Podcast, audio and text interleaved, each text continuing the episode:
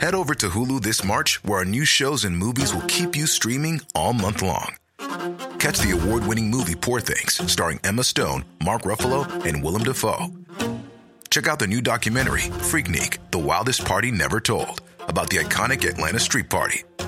And don't miss FX's Shogun, a reimagining of the epic tale, starring Anna Sawai.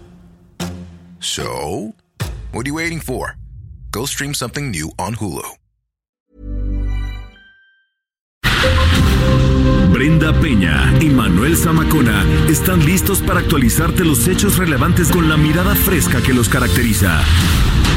Bienvenidos a Noticiero Capitalino en Heraldo Radio 98.5 FM. Comenzamos.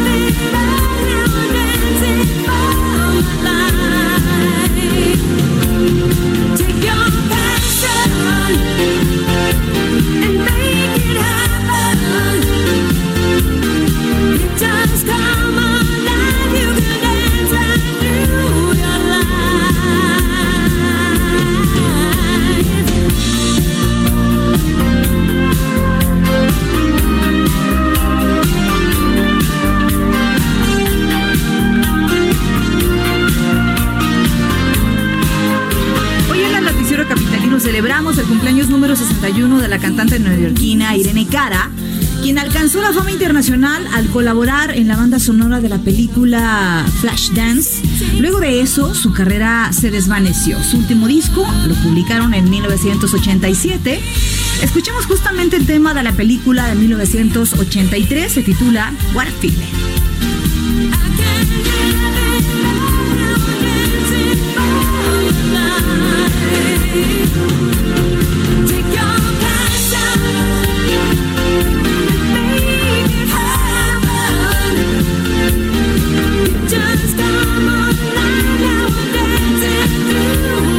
Noche con 3 minutos en el tiempo del centro de la República Mexicana. Qué gusto que nos esté acompañando una noche más aquí a través de la señal del Heraldo Radio, el 98.5 de FM. Bienvenidos a Noticiero Capitalino. Hoy es miércoles. Ya, qué rápido se pasa el tiempo. 18 de marzo del año vida. 2020 y la, La vida. vida. Querida Brenda Peña. ¿Cómo estás, Manuel Zamacón, amigos de Noticiero Capitalino? Bienvenidos a el 98.5 El Heraldo Radio. Hay mucha información, entre ella ya traigo en mi cartera de manera permanente eh, mi santo, Ajá. mi billete de dólar, Sí. que es la protección para que no llegue el coronavirus a esta cabina. Sí, efectivamente. Ya todos tienen, sus amuletos ahí en casa porque usted, creo que todo el tiempo Tú estuvimos traías equivocados. dos también, de dos santos. ¿Quién es el Creo, Charbel o quién? creo que todo el tiempo estuvimos equivocados eh, en, en el gel, ¿no? En las En toallitas. las toallitas anti- en lavarse lavarnos las manos. No, ahí no está el en no besarse, en no acercarse. El punto está en los amuletos, como los de Andrés Manuel López Obrador. Detente coronavirus. Detente coronavirus. Ahí está. Con eso, ya, ¿para qué quiere más, no? Pero ¿sabes qué es lo más triste? ¿Qué es lo más triste? Que viene del presidente. No, bueno, pues. ¡Caray! Es su forma de defenderse. Él dice que con eso. No, no, yo esperaría del presidente que nos diera certeza, que nos diera tranquilidad, pero con datos, con cifras, con medidas. Oye. No con estas vaciladas que yo entiendo o puedo creer, Manuel, que lo hace para que estemos tranquilos. No. Pero la verdad es que me preocupa mucho más esto porque entonces ya no entiendo si él tiene conciencia de lo que nos está sucediendo. Otra. Ahí te va nada más para dejar, ¿eh? A ver, Ya ves que el día de ayer aquí anunciábamos que hoy se iba a hacer un recorrido con medios de comunicación en el aeropuerto. en el aeropuerto, es. En el área sanitaria, ¿no? Bueno, pues resulta que sí efectivamente eran medios de comunicación, pero no nada más locales, porque por ahí de buena fuente me enteré y más adelante ya verás que no, no, no estamos mintiendo, que se había citado únicamente a medios locales. Ok. No, pues no. Llegaron medios también federales, pero también llegaron medios de comunicación por parte del sector salud. Entonces, imagínate, era una nube de reporteros de más de 150 personas, incluyendo camarógrafos, fotógrafos, reporteros, ¿no? Bueno, a todos, en, en vez de recorrido, los pusieron en un cuarto más chico que un salón de clases, codo con codo, en pleno contagio y en plena eh, pues pandemia a nivel ser. mundial. Así las cosas. Ya que nos platiquen al Que rato. si hay filtros, dicen, ¿eh? Sí. Que si hay filtros de seguridad. Ayer apenas teníamos hace 24 horas una sobrecargo que nos decía, no hay ninguno. Sí, pero conciencia es la que no hay. Me queda No. claro con el gobierno. ¿Sí? Oye, ya hasta a ti y a mí nos ponen las cámaras separados en tele. Ah, sí, correcto, bueno. No, luego es- escupe uno cuando habla. Sí, sí. Como tú. Como tú también. Así de. Hazte así como el pato Donald. Para allá a ver. No, no, no, no, no. No, no, no, ya desinfectamos Oigan, aquí los micrófonos. escríbanos en las redes sociales qué medidas están tomando en casa, en el trabajo. Ya lo mandaron al home office. Oigan, es la locura y apenas llevamos tres días, Manuel. Tres de home días, office. uh, pregúntale a los supermercados. Bueno, oye, sí, saliendo ayer de aquí, fui a comprar, no te miento, yo compro papel, papel de baño en cantidades pequeñas. Somos, no mientas. somos dos en casa. No mientas. Dije, bueno. Pues, No te sumes, Jerry Villela. No te sumes. eh. No, no, no. Judas, o sea, tú eres nuevo. Está bien. Tú no- eh, tenemos un nuevo Judas. Que Sí. de hecho se llama Jesús Emanuel. Jesús Emanuel. Es que no le puedes decir Hazme Judas. el favor. No le puedes decir Judas a este, Jesús. es, este es un enviado de alguien. Correcto. ¿No? Este, bueno, llego y el stand del papel sanitario, pero no había nada más. Oye, pues que nos inviten ¿Qué a sus casas a, hacer del baño. ¿no? Las filas, y te estoy hablando de las 10 de la noche, Ajá. eh, ya ves que después de las cajas hay una, una sección de ropa que llega y ya después ya hay productos para bebé y salchichonería. Ah, bueno, dos horas de fila para comprar no, no. un ¿En paquete de... Pues no, yo no compré nada en salchichonería, solo encontré por ahí, me puse a escarbar un paquete de papel de baño de cuatro y unas paletas de chocolate y fue todo lo que llevé, pero eh, hora y media haciendo fila. Aquí Sí. en Miscuac. Señores, escríbanos Por en redes sociales. cálmense. ¿Cómo están ustedes? ¿Qué piensan de todo lo que les vamos a contar a continuación y de lo que ya se ha venido diciendo? Arroba el Heraldo de México Arroba Brenguión bajo Penabello. y arroba Zamacón al aire. Son las 8 con 7. Comenzamos. Las calles de la Ciudad de México. Israel Lorenzana, ¿en dónde te encuentras? ¿Tú también hiciste compras de pánico? Fíjate que no, Brenda, muy buenas noches, les mando un abrazo, Manuel Brenda. Fíjate que no, la verdad es de que hemos estado, por supuesto, guardando la calma hasta pues tener las instrucciones por parte de las autoridades. Por otro lado, Brenda Manuel, lo que sí ha estado lloviendo de manera copiosa en diferentes alcaldías en la Ciudad de México, principalmente en la Cuauhtémoc, la Gustavo Madero y también parte de Iztacalco, en donde en estos momentos, bueno, pues está cayendo una lluvia intermitente. Hay que, por supuesto, manejar con mucho cuidado en vialidades como Circuito Interior, la zona de Churubusco, en las inmediaciones del aeropuerto, a través de la avenida 608 en el perímetro de Aragón y también en la zona de Eduardo Molina y Gran Canal. Está el pavimento mojado, se torna peligroso para los automovilistas que van con dirección hacia la zona del río de los Remedios. Donar estas arterias, eh, ya que la circulación se presenta en términos generales aceptable. Únicamente, pues manejar con mucha precaución. Brenda Manuel, es la información que les tengo. Gracias, querido Israel. Más adelante nos enlazamos contigo si es necesario. Buenas noches. Claro que sí. Muy buenas noches. 8 de la noche con 9 minutos. A ver, eh, aquí nos mandan información que vamos a corroborar Así ya en, unos minutos más. Sí, que, pero bueno, trasciende, eh, trasciende es. porque además es una fuente oficial, ¿eh? Trasciende una fuente oficial. Dice, fallece la primera víctima del COVID-19, del coronavirus, en el Instituto Nacional de Enfermedades Respiratorias. Al día de hoy se confirmaron 118 casos, de acuerdo con el reporte oficial dado a conocer en Palacio Nacional. Ojo, no incluye el informe sobre la que es la primera muerte de una persona por causa de esta infección, la cual fue confirmada a el diario La Jornada, según esto nos, nos confirman aquí, y de hecho es la fuente de la cual le estamos citando, por fuentes del Gabinete de Salud. Le repito, esto trasciende, esto trasciende. Tenemos la confirmación. En este momento. El, el pronunciamiento oficial también Claro. por parte del subsecretario de Salud, Hugo López, eh, Hugo López Gatel, que creo que es el que tendría que confirmar esta noticia, y o la Secretaría de Salud aquí en la Ciudad de México. Sí, porque. ¿No? Bueno, Y quien tendría que confirmar es el secretario de salud, ¿no? Así es. Pero como él no existe. No, no, no, no, no. o, bueno, sí, sí hay ¿Quién secret- es el.? A ¿Quién ver, ayer apenas hablan? lo conocimos. Sí, sí. Ayer que hubo junta con todo el gabinete. Antes No. de eso, Gatel es el secretario de salud. Gatel es el Punto. secretario de salud y no hay de otra. Y a quien andamos este, buscando también es el secretario de turismo, ¿no? Sí, la, la jornada entonces da como fuente también a la Secretaría de Salud. Pero el que ha estado dando eh, todas las noticias, todo el informe, llevando todo el tema de esto es Sí, es Hugo. López Gatel, definitivamente. No hay de otra. En fin, en otro punto de la capital, Daniel Magaña, ¿dónde andas? ¿Qué tal, Manuel Brenda? Muy buenas noches. Fíjate que se registró movilización de equipos de emergencia en la zona de Jardines del Pedregal, la calle de Serranía y Periférico, después de un asalto a una tienda en la cual se expenden vinos. Esto generó esta movilización que dejó como saldo una persona lesionada por arma de fuego, así que hay que tener eh, cuidado las personas que transitan en esta zona del anillo periférico sur en dirección hacia la carretera Picacho a Jusco, el sentido opuesto, pues con carga vehicular debido a la hora, ya lo comentaban, no la de ah, habitualmente se presenta, el avance pues es un poco más favorable para poder incorporarse a la zona de ciudad universitaria, eh, pues una tarde ya esta noche también nublada, pero todavía sin lluvia en la zona sur de la ciudad. El reporte, vamos a continuar atentos. Muy buena noche. Bien, buenas noches, Daniel Magaña. Estamos pendientes, son las 8 de la noche con 11 minutos. Bueno, aunado a esto del coronavirus, existe en nuestro país y desde hace unos meses se viene hablando de este tema. De hecho, hace como un año comenzaron a registrarse algunos casos nuevamente de sarampión en el norte de nuestro país. Bueno, no les, no les este, tome por sorpresa, Manuel, que el tema del sarampión, que en todo el mundo tiene olvidado, que es sumamente mucho más contagioso que el coronavirus y que la influenza H1N1, posiblemente ocho veces más contagioso, empieza a ser un tema que tome relevancia aquí. ¿eh? Correcto. Entonces, de quien nos habla esto es nuestra querida compañera Ingrid Montejano. A ver, ¿qué nos cuenta del sarampión? Ante el brote de sarampión en el reclusorio norte de la Ciudad de México, autoridades capitalinas refuerzan medidas de seguridad para prevenir nuevos contagios de esta enfermedad o el COVID-19.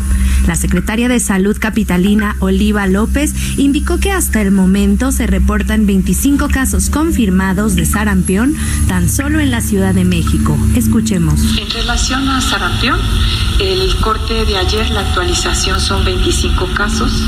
Eh, de estos casos, como ya les señalaba, eh, se hace inmediatamente frente a la sospecha, eh, se hace el cerco sanitario que implica eh, barrido territorial de 25 manzanas por cada caso sospechoso. En conferencia de prensa confirmó que ya se llevaron a cabo las vacunaciones de sarampión en todos los reclusorios y en terreno se busca completar los esquemas de vacunación de personas susceptibles.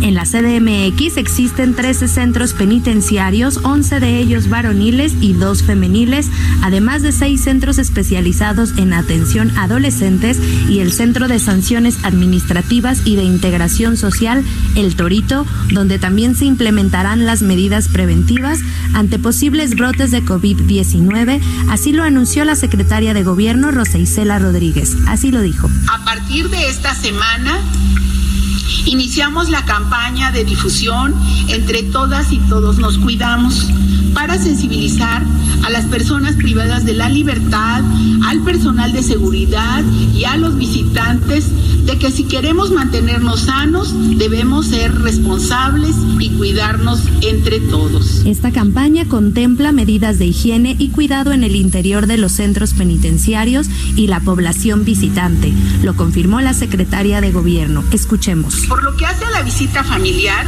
personal de seguridad, un doctor y un paramédico están en los accesos para identificar si alguna persona presenta síntomas de resfriado o fiebre y evitar su ingreso y posibles contagios. Otra acción preventiva es la disminución de las actividades masivas al interior de los centros penitenciarios para limitar el número de personas que accede a estas áreas mientras la situación se mantenga en la primera fase. Ingrid Montejano, Heraldo Media Group. Pues ahí tenemos la información del sarampión que si no nos cuidamos, Manuel, puede también ser un tema de conversación eh, no en mucho tiempo. 8 de la noche con 14 minutos. A ver. Eh, sí, efectivamente, eh, el tema del sarampión ahí está, pero también el tema de- del coronavirus, sobre todo ahora en centros penitenciarios. Hoy se puso en marcha eh, ya algunas medidas sanitarias para prevenir casos de COVID-19 en centros penitenciarios. En la línea telefónica nos da mucho gusto saludar a Hazael Ruiz, él es subsecretario del Sistema Penitenciario en la capital. Hazael, ¿cómo está? Qué gusto saludarlo. Buenas noches.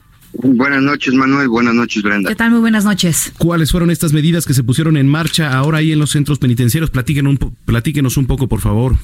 Claro que sí. eh, como la secretaria de Gobierno ya lo anunció en la conferencia, en la conferencia de prensa, eh, se iniciaron medidas, pero no a partir de hoy, ya desde hace algunos días atrás, desde inclusive desde eh, finales de la semana pasada, con lo que fue la limpieza intensiva de todas las áreas de los reclusorios, utilizando cloro, criolina y algunas eh, sustancias sanitizantes al interior de los reclusorios, también en los vehículos de traslado, y se instalaron filtros para el ingreso tanto del personal como de la visita familiar.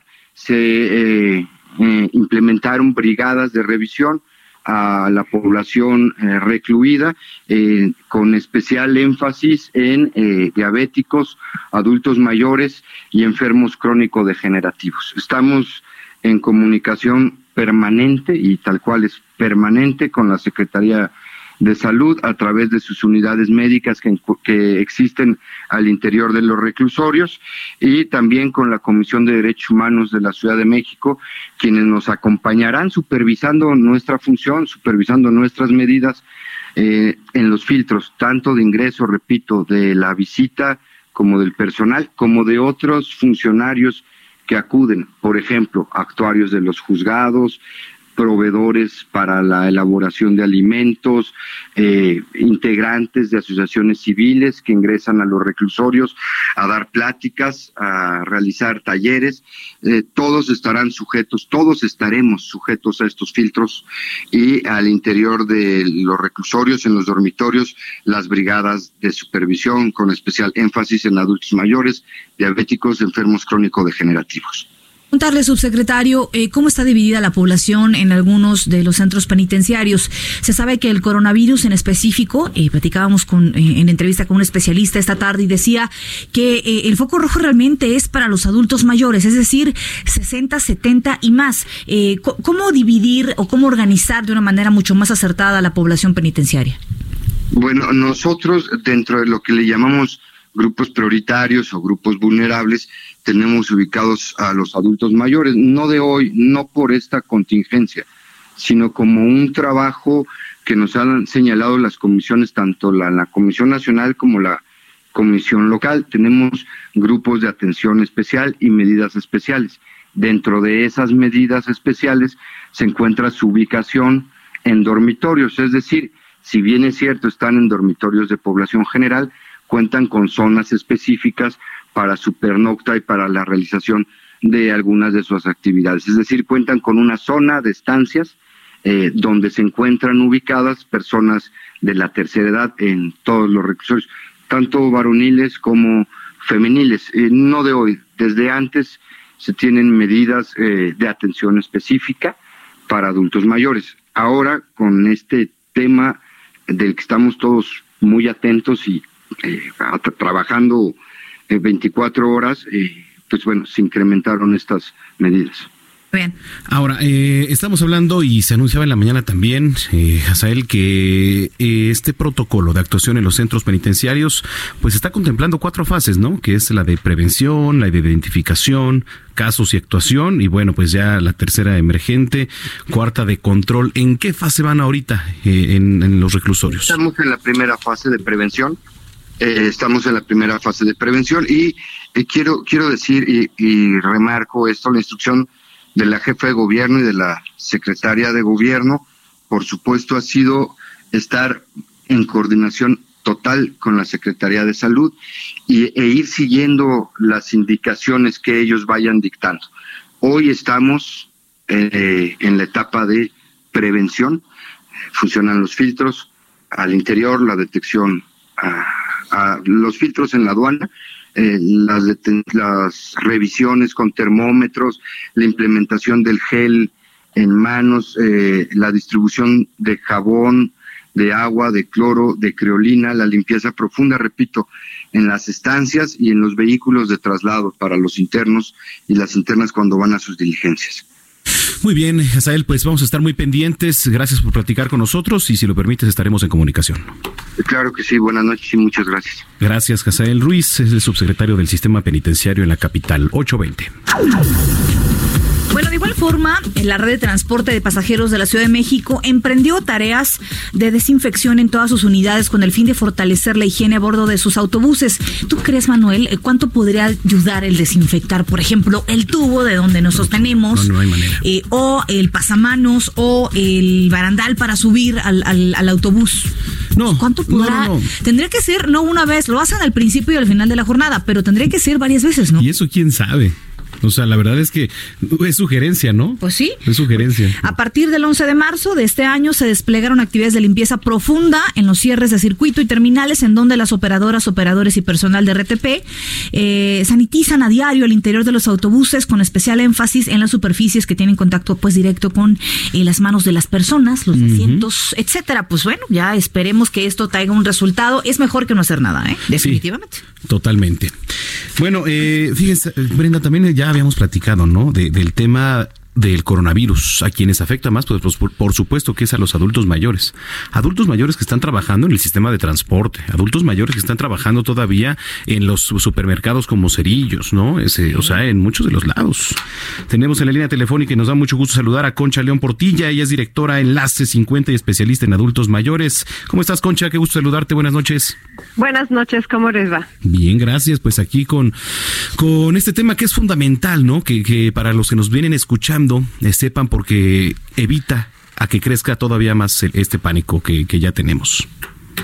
Sí, fíjate que me encantó la introducción que dieron, porque hay muchos adultos mayores que están en los transportes, que están trabajando y otros que están confinados en sus casas por razones naturales o alguna enfermedad que les impide salir.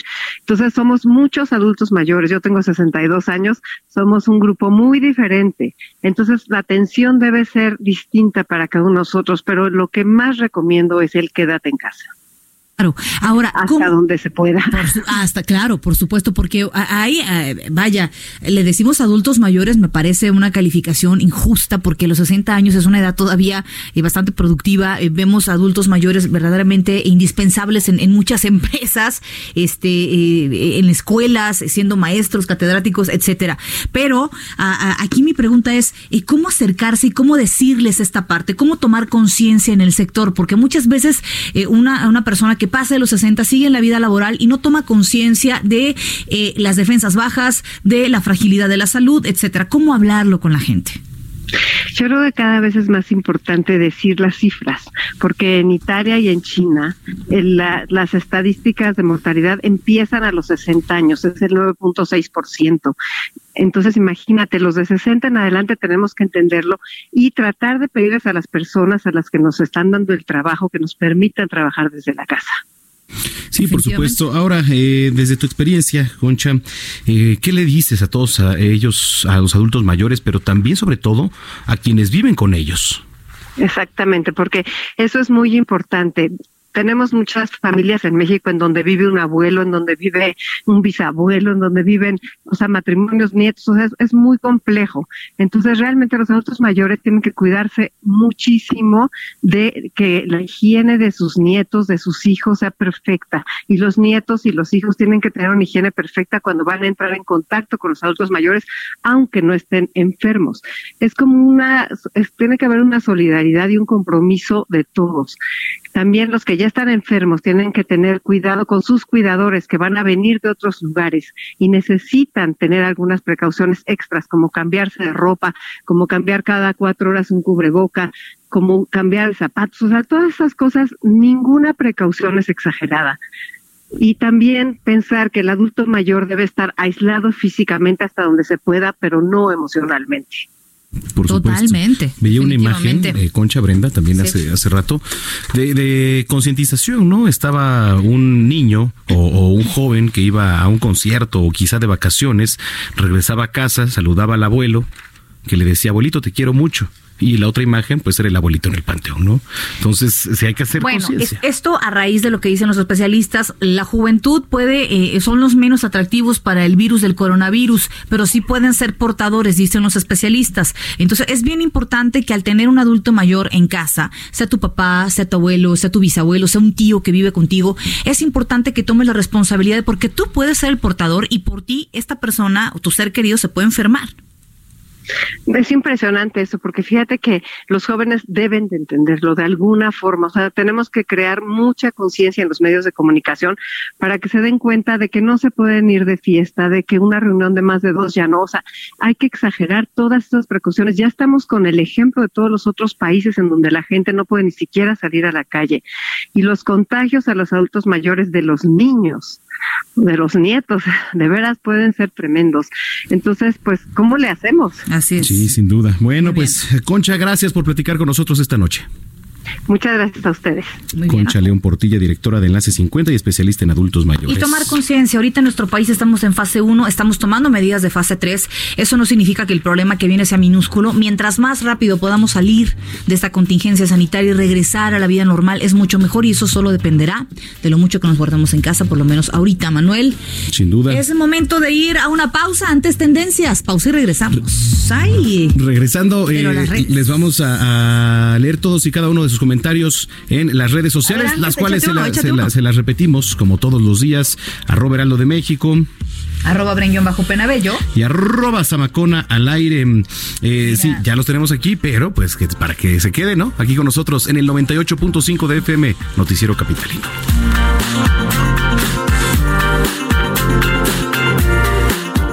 Es- Esto es lo que ha sido tendencia hoy en Twitter. Hoy miércoles 18 es tendencia en Twitter. El hashtag detente, pues la comunidad tuitera dijo que el presidente Andrés Manuel López Obrador presenta demencia senil, pues afirmaron que no es normal que el titular del Ejecutivo pretenda combatir el COVID-19 con sus amuletos y su rezo de detente enemigo, que el corazón de Jesús está conmigo. Todos nos preguntamos, ¿en qué manos de locura estamos? No conforme con la crisis por coronavirus, usuarios de la red manifestaron su preocupación, pues la atención sanitaria en la Ciudad de México aumenta, ya que se ha informado de 25 casos de sarampión por un brote surgido en el reclusorio norte. ¿Habrá que encomendar nuestra alma a algún santo? Sorpresa ha causado que en algunas gasolineras de la Ciudad de México el precio de la gasolina magna se vende hasta en 16 pesos el litro. Esto por la caída de los precios internacionales del petróleo. La Comisión Reguladora de Energía publicó un listado de gasolineras que venden el litro por debajo de los 18 pesos. Se hizo viral el hashtag AC82 en referencia al aniversario de la expropiación petrolera en el que el entonces presidente Lázaro Cárdenas declaró al oro negro como un bien de México para ayuda del pueblo. Usuarios compartieron recortes de periódico de la época. Usuarios comentaron sobre el vuelo más largo del mundo y es que un avión de la línea Air Tahiti New voló durante 15 horas y 45 minutos. En ese tiempo recorrió 15.715 kilómetros. Con ello, registró un nuevo récord Guinness. Trascendió que el aparato no pudo aterrizar en Estados Unidos debido a la pandemia de COVID-19. Los California era la escala entre el punto de salida en Papit, Tahití y el de llegada en París, Francia. Para terminar las tendencias, en la red se informó que Italia registra el mayor número de fallecidos para un país en un día, pues en las últimas 24 horas se registraron 475 muertes, número máximo para un país desde el comienzo de la crisis por coronavirus. Usted está al tanto de lo que hoy fue tendencia en Twitter. Gerardo Villela en el noticiero capitalino, Heraldo Radio. Continuamos después del corte con las noticias más relevantes en las voces de Brenda Peña y Manuel Zamacona en el noticiero capitalino en Heraldo Radio 98.5 FM. Regresamos. Heraldo Radio, la HCL se comparte, se ve y ahora también se escucha. Heraldo Radio. Regresamos con Brenda Peña y Manuel Zamacona al noticiero capitalino en Heraldo Radio 98.5 FM.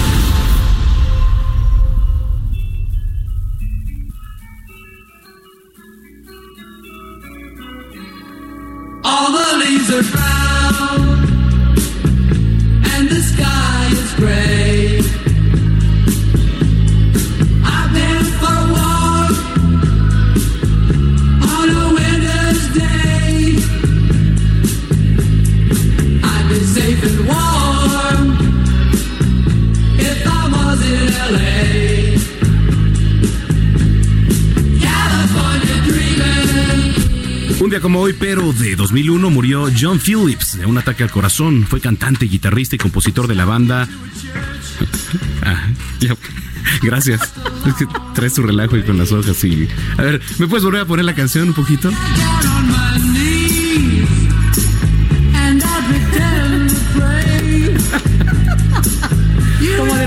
De papelería. ¿no? Sí, sí, sí. Antes de engargolar un. Ya puedo darle introducción. Gracias.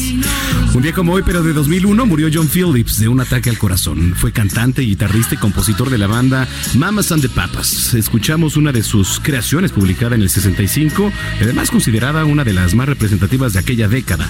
El tema se titula California Dreaming, los sueños de California.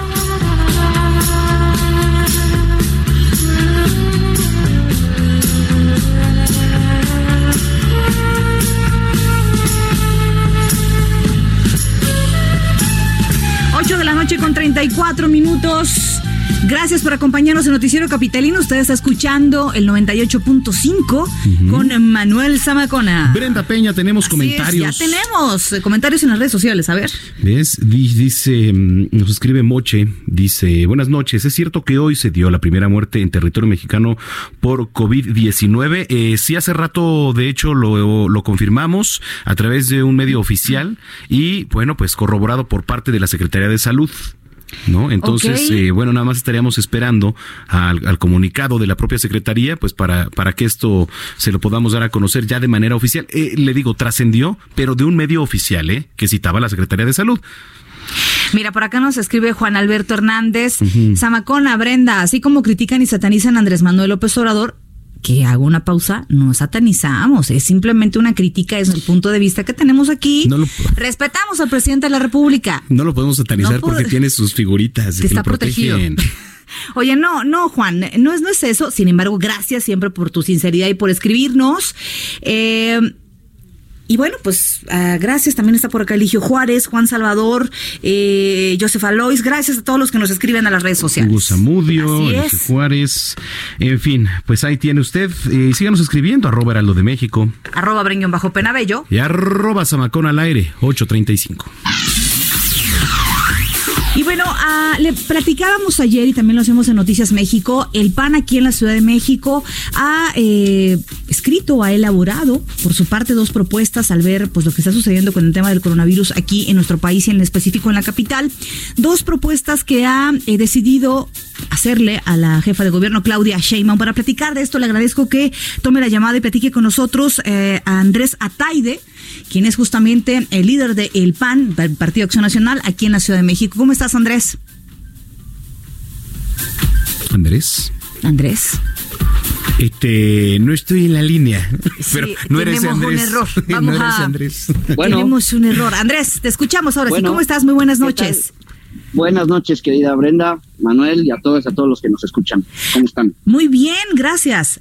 A ver, ayer trascendía, mediante tus redes sociales y del PAN aquí en la Ciudad de México, estas dos propuestas o dos iniciativas que iban a plantearle a la jefa de gobierno. Sí, es correcto. Eh, nosotros tenemos muy claro que ante la crisis que estamos viviendo en la Ciudad de México por la llegada del coronavirus o del COVID-19 y sobre todo por la inacción que estamos viendo por parte del gobierno de la ciudad, en donde se está todo tomando, es nuestra opinión, todo muy a la ligera, como por ejemplo el no haber cancelado un concierto realmente masivo el fin de semana pasado. Entonces, eh, la oposición, en este caso el PAN de la Ciudad de México, tiene que entrarle al quite no solamente criticando, sino también proponiendo.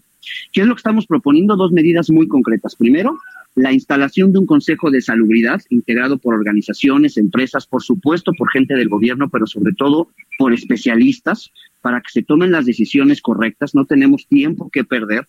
Cada día que pasa es un día en donde estamos impidiendo que se minimice el impacto de este virus en las próximas semanas. Y segundo y no menos importante, estamos viendo que el entorno macroeconómico nacional e internacional no está ayudando.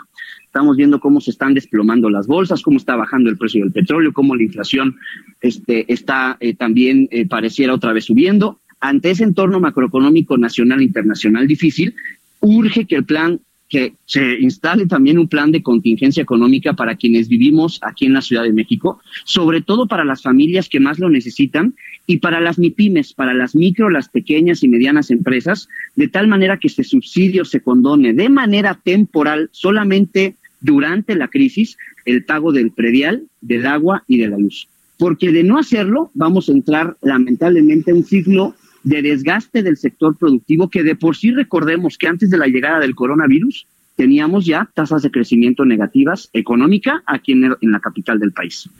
Andrés, buenas noches. Eh, Buenas sí, noches. Efectivamente te escuchaba, ¿no? Por el tema de, de esto de, de los subsidios. Ahora veíamos al SAT que tampoco ha dicho, oye, bueno, pues las, las declaraciones, etcétera, etcétera. ¿A quién le van a presentar estas propuestas directamente a la jefa de gobierno? ¿Tiene que pasar por el Congreso? ¿Cómo va a estar el procedimiento? directamente al gobierno de la Ciudad de México. Recordemos que el PAN de la Ciudad de México ya entregó dos documentos formales de propuesta ahí en oficialidad de partes del gobierno de la ciudad, porque al gobierno de la ciudad no le gusta entablar o tener mucho diálogo con la oposición. Nosotros seguiremos cumpliendo, no solamente haciendo ver lo que están haciendo mal, sino también, insisto, generando propuesta. Y este documento se entrega el día viernes formalmente a la jefa de gobierno, a la doctora Claudia Sheinbaum, para que ojalá en esta, pues sí se deje orientar, si se deje, por lo menos que escuche tome en cuenta las propuestas de otras fuerzas políticas, porque estamos viendo que quienes la rodean, pues no están tomando las mejores decisiones. Eh, seguimos viendo a la jefa de gobierno en eventos públicos, masivos, también a gran parte de su gabinete, y poco a poco, aunque las medidas han ido avanzando, nuestra postura, nuestra opinión es que dado lo que ha pasado en otros países, basta con voltear a ver España, basta con voltear a ver a Italia, que por no haber tomado en serio este tema, hoy están sufriendo auténticas tragedias. y en la parte fiscal hay otros gobiernos, no, no, es- no es una propuesta, y lo digo abiertamente, que se nos haya simple y sencillamente ocurrido. Hay otros países como en Francia, Canadá, en Suecia, que los gobiernos le están entrando a quite, incluso pagando las hipotecas de personas físicas. Entonces, hay manera, porque además recordemos que la hacienda pública de la Ciudad de México es la más grande del país. Pues sí, y tendrá que haber pronta respuesta, ¿eh? porque ante esta crisis eh, debe de haber pues una respuesta pronta. ¿Ustedes tendrían un estimado de cuándo les podría responder la jefa de gobierno?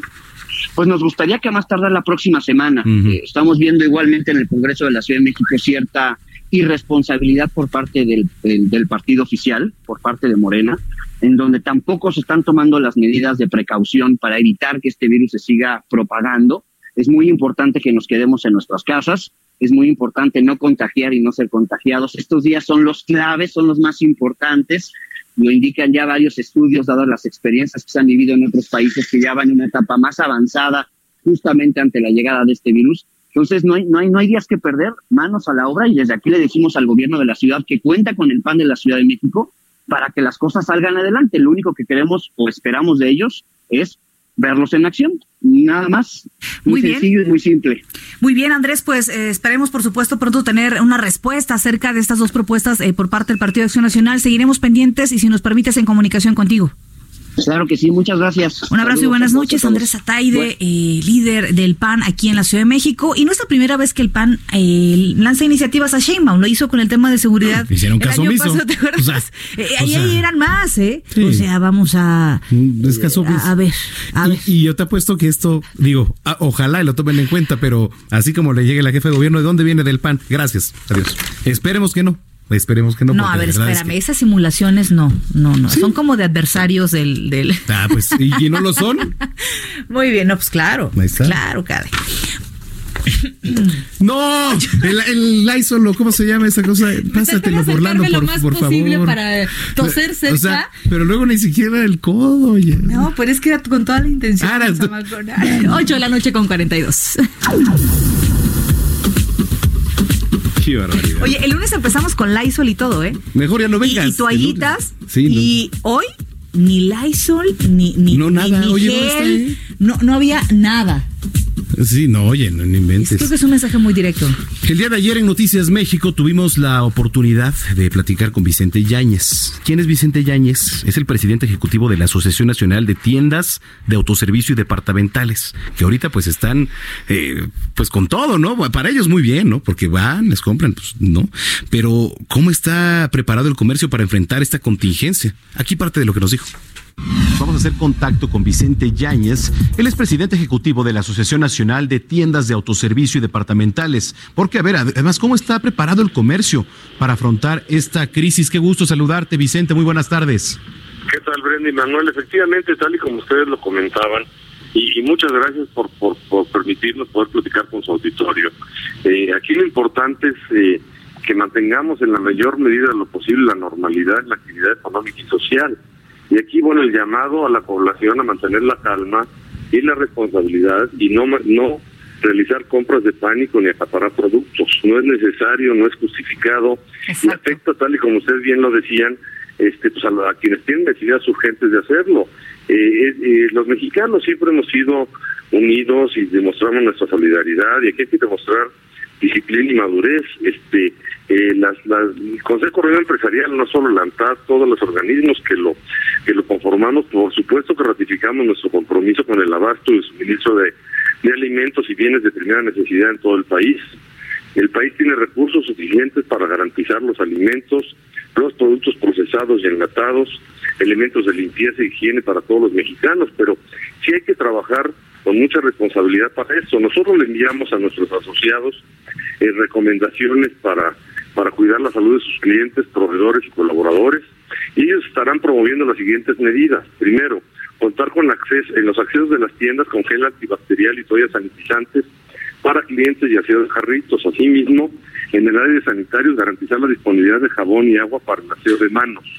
Están informando a los clientes que contamos con inventario suficiente y estará en el mismo estará en monitoreo permanente para garantizar el abasto. Se está señalando a la clientela que de preferencia sea una sola persona la que realice las compras y no se haga acompañar por niños ni adultos mayores. Eso para evitar aglo- aglomeraciones. Estamos invitando, por supuesto, y muchas gracias por permitirnos hacer en su canal, a hacer compras responsables y no de pánico. En lo posible también estamos invitando a los clientes a no comprar más de cinco unidades de productos relacionados con higiene para favorecer al mayor número de familias y en ningún momento condicionar o restringir la compra de mercancía. Se está reforzando la limpieza de pasillos, áreas de caja y áreas de contacto con clientes. Se intensificarán, por supuesto, las medidas de higiene en el manejo y en los procesos de producción de alimentos frescos y preparados. En lo posible también se está pidiendo mantener un espacio de un metro entre clientes en el área de cajas y evitar cualquier tipo de contacto físico. Será reforzar la higiene en las entregas a domicilio.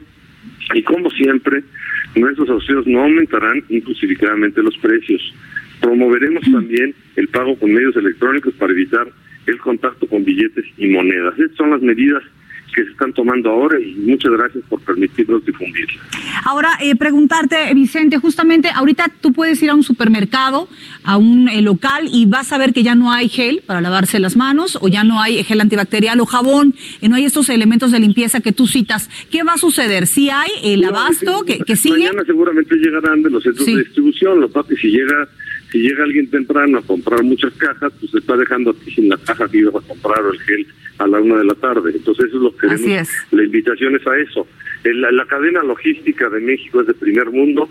Este, eh, se tienen centros de distribución, se tienen inventarios, pero ningún inventario, ningún sistema puede aguantar unas compras de pánico como Claro. lo hemos visto en otros países. Entonces aquí el llamado es a que seamos responsables, a que pensemos que este es un problema importante el que está pasando en nuestro país, pero si lo hacemos con solidaridad, disciplina, si cumplimos todos con nuestra parte, pues seguramente saldremos adelante.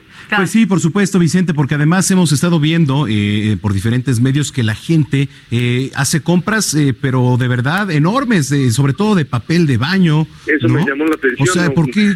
¿Qué tiene que ver? Digo, Pues no, la verdad no, le- no, le, no le encontramos ninguna lógica, sin embargo, vean la lógica de cómo actúa el pánico. Entonces, eh, ustedes los medios sí debe- les pedimos de favor que nos ayuden a mantener esa calma y que, que la gente pueda restablecer sus sus este eh, pues, su, su- su normalidad, ¿no? Muy bien, Vicente, pues gracias por platicar con nosotros y si te parece estamos en contacto. Perfecto, hasta luego, a sus órdenes. Bueno, ahí tiene, eh, dice que sí hay insumos suficientes para enfrentar esta contingencia sanitaria. Sin embargo, sí hace un llamado, Manuel, a estas personas que van al súper y que les un poco la desesperación, la incertidumbre. De verdad, no pueden llevarse más de dos o tres botellitas de gel o de jabón. No lo hagan porque hay otras familias que también necesitan abastecerse y uno se puede infectar no solamente viniendo de casa, sino de una, de una familia que no ha podido tener acceso al jabón, al gel, a un material de limpieza de manera cotidiana, todo porque las personas quieren acaparar los productos. Qué importante es de verdad pensar en la otra persona, ¿no? Pues sí, digo, es, es, es complicado, la verdad es que es muy complicado porque, bueno, finalmente cuando vas al súper, pues piensas en ti, en tu familia, ¿no? Así es, definitivamente 8 de la noche con 48 minutos.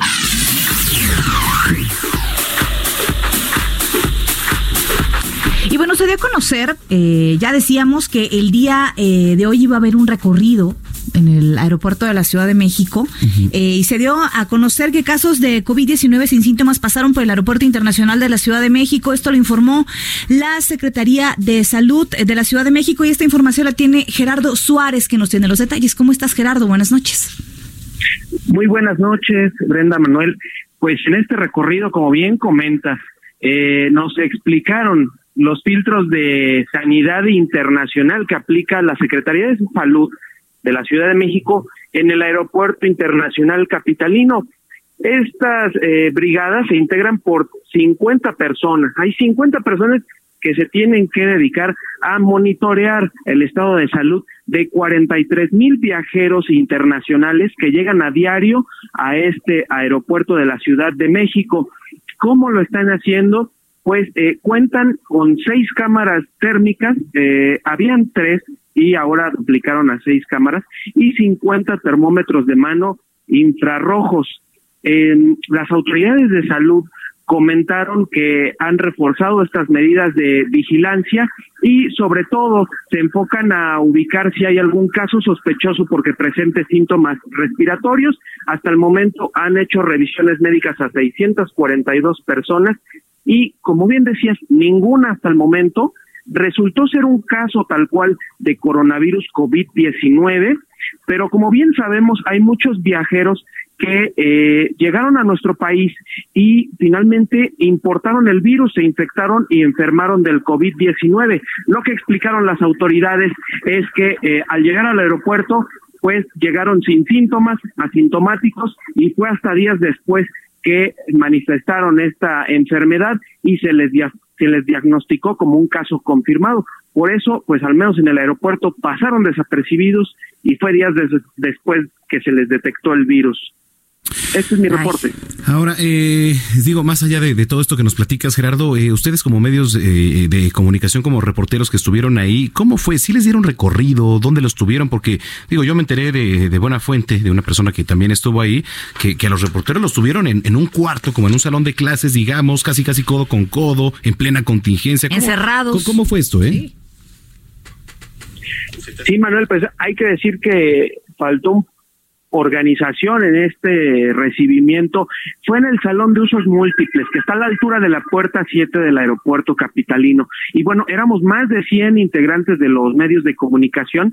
El, el- la recepción se hizo en un mismo cuarto, eh, relativamente pequeño para todas estas personas y después ya fuimos pasando poco a poco eh, con, con- por medio de una lista eh, que se hizo previamente pasamos hacia la sala de la conferencia y bueno pues ahí el espacio era un poco más grande pero pues eh, entre varios eh, colegas comentábamos que pues sí se debió a, previamente hacer un protocolo más eh, elaborado para eh, tener una distancia entre los compañeros, ¿no? Dado que ya se han hecho estas recomendaciones de mantener eh, al menos un metro de distancia eh, para pues prevenir cualquier eh, infección. Ahora, desde tu punto de vista, eh, Gerardo, ¿te, te, parecen en los métodos eh, pues más seguros los que está implementando en el aeropuerto de la Ciudad de México? Es, es mucho debate sobre todo estas eh, cámaras que detectan la temperatura porque muchos de los síntomas del coronavirus o muchos casos son más bien asintomáticos. O sea,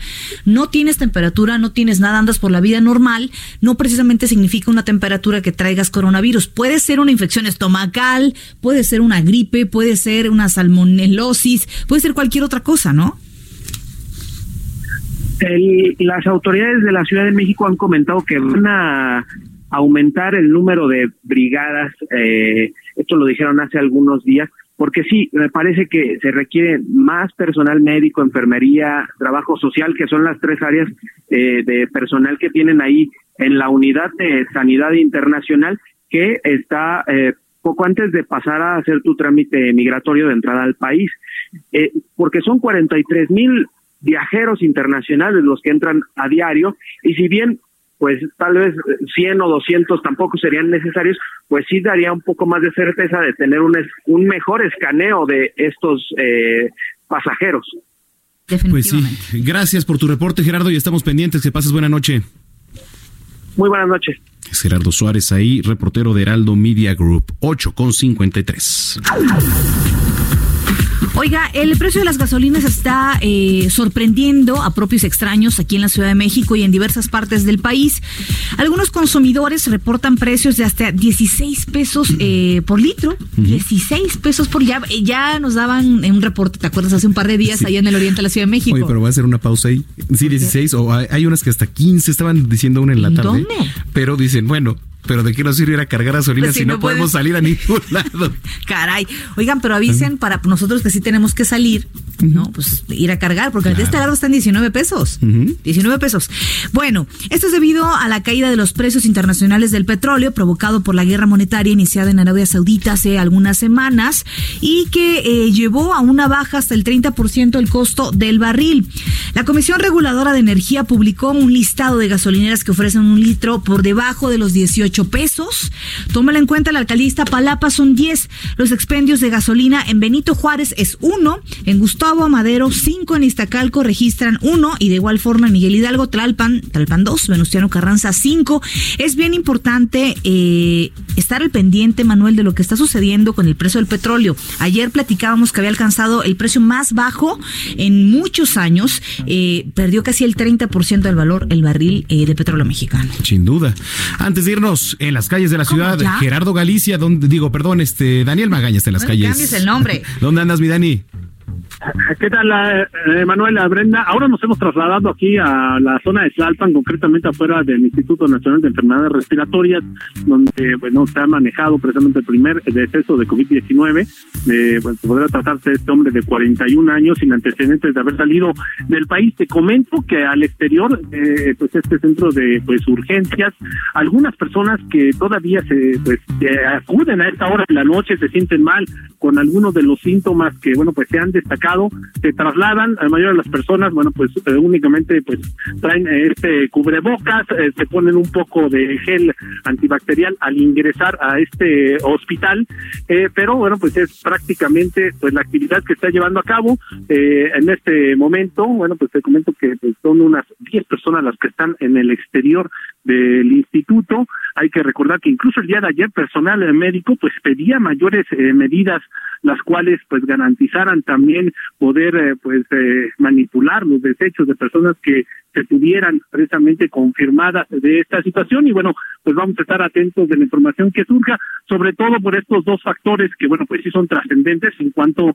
a pues de confirmarse el deceso de este hombre tanto la edad si bien pues nos comentan que bueno podría tratarse de un masculino que tenía eh, precisamente padecía de diabetes esto podría entrar en la enfermedad degenerativa y el sector vulnerable pero bueno pues sin antecedentes de haber salido del país y bueno esto tal vez lleve a replantear las medidas sanitarias que bueno pues se han realizado aquí en la zona del Instituto Nacional de eh, Enfermedades Respiratorias en la zona de Planta. Sin duda, noticia que trasciende. Daniel Magaña, vamos a estar pendientes. Si usted, eh, lo que nos acaba de decir Daniel Magaña. Son- son, este, Sí, ahí, ahí está. a- a- eh, este, Manuel. Sí, sí, Daniel. permíteme, Vamos a entrevistar a, a- a la esposa de esta persona. Eh, buenas noches, ¿cuál es su nombre? Adriana. Eh, Este es, es, es su familiar, el, eh, la persona que lamentablemente pues falleció el día de hoy. Sí, mi esposa. ¿No había salido del país? No. No. Eh, probablemente nos contagiamos en un concierto. En un concierto eh, aquí en la Ciudad de México. Sí. En un concierto del Palacio de los Deportes.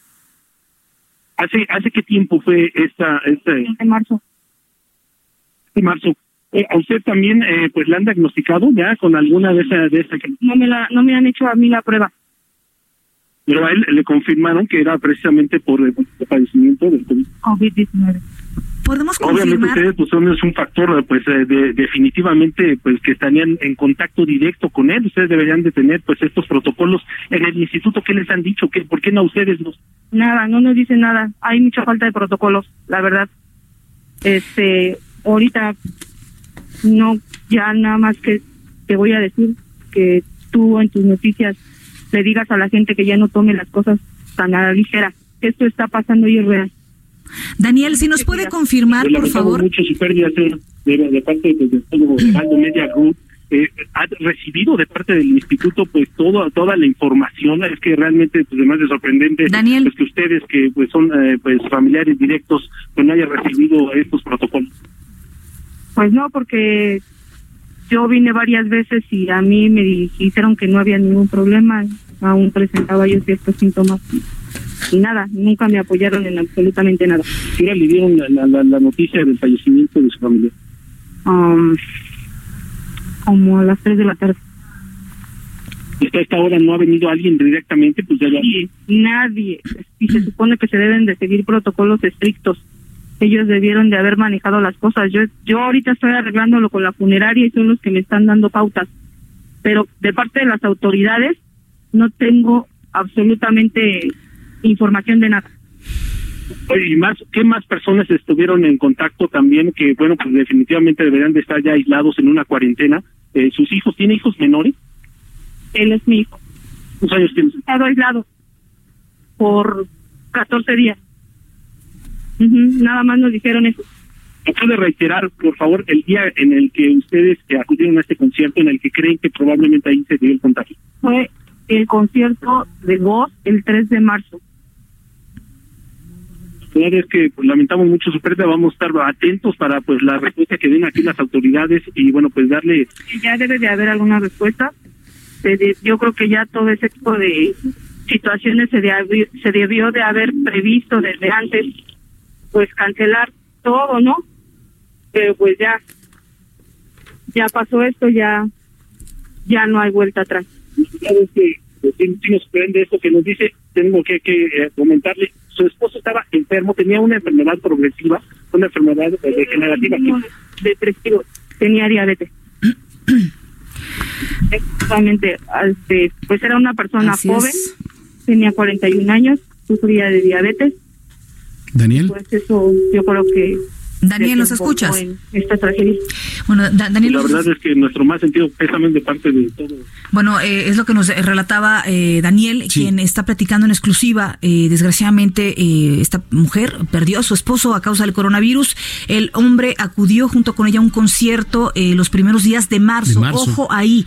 Hay que ver qué concierto era, cuántas personas acudieron y que usted sepa que ya hay un caso de coronavirus. La esposa del primer fallecido del coronavirus. Usted se enteró aquí en el noticiero capitalino. Así en es. el 98.5 de FM. Nos vemos Buenas mañana, Brenda. noches.